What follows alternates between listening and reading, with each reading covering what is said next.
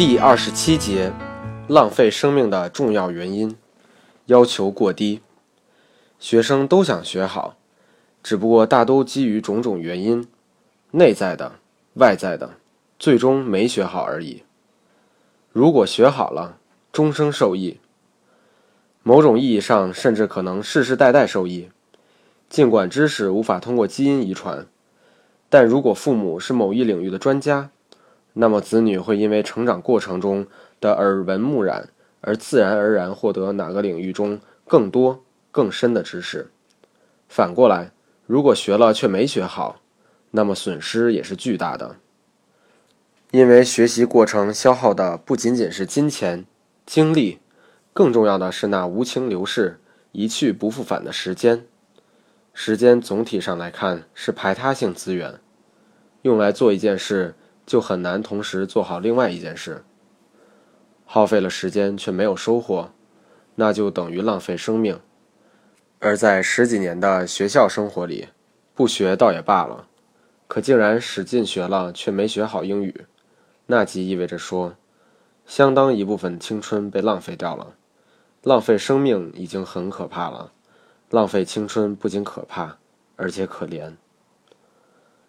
大多数人学英语最终失败的重要原因之中，最严重却又最隐蔽的可能是这个：大多数人对短期收益要求太高，对长期收益要求太低。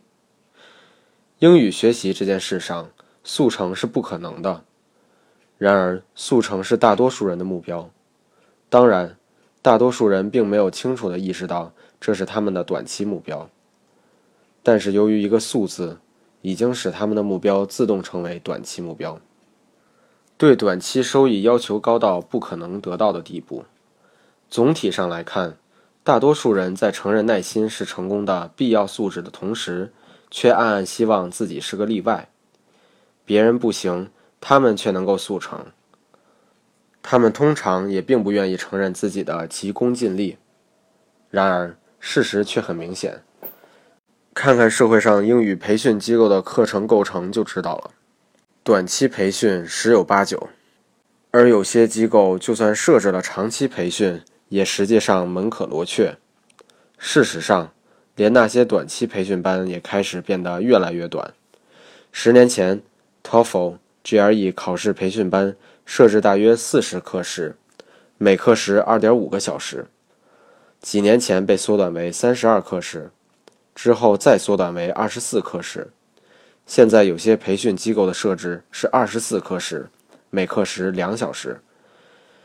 尽管商业培训机构降低成本的动力非常高，但总体上来看，他们迎合顾客的动力更高。所以，从某种意义上来看，连短期培训班都越来越短，这是顾客用钞票投票的结果。从另外一个角度，好像又没有人认为自己可以通过长期积累把英语使用的像自己的母语一样熟练，好像那是完全不可能的事情。其实，只要时机恰当，方法正确，积累到一定程度，同时熟练使用若干种语言都是有可能的。我自己是天生的双语使用者，我是朝鲜族，韩语和汉语对我来讲都是母语。所以，我们从小就知道，同等熟练的使用两种语言，没什么值得大惊小怪的。事实上，地球上有很多地区，尤其是边境地区，比如卢森堡的人，都是天生的多语使用者。然而，人们普遍认为必须从小生长在那样的环境才行，而事实上并非如此。最近的若干年里，我每年都要辅导很多高中生申请到美国名校。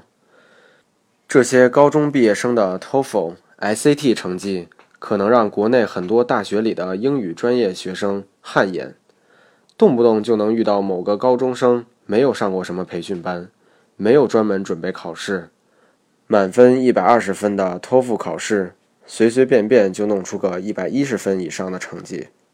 然而，即便他们的英语标准化考试成绩再高，英语的熟练程度还是存在着很大的欠缺。不过，只要他们到美国读书一两年之后，英语就能彻底母语化了。他们之中的大多数，在到美国读书的那一刻开始，就开始学习另外一门外语，比如法语、德语或者西班牙语。